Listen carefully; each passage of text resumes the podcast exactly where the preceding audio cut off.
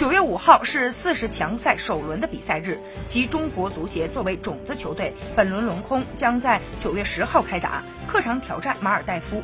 上一次做客仅仅一球小胜，历史上国足跟马尔代夫一共交手过四次，国足四战全胜，打进十八球丢一球，占据绝对的优势。而此次前往马尔代夫踢球比赛，国足的目标就是取胜。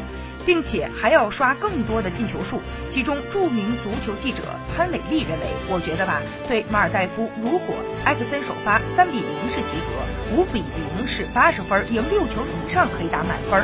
如果丢一个球都是不及格。你们觉得？”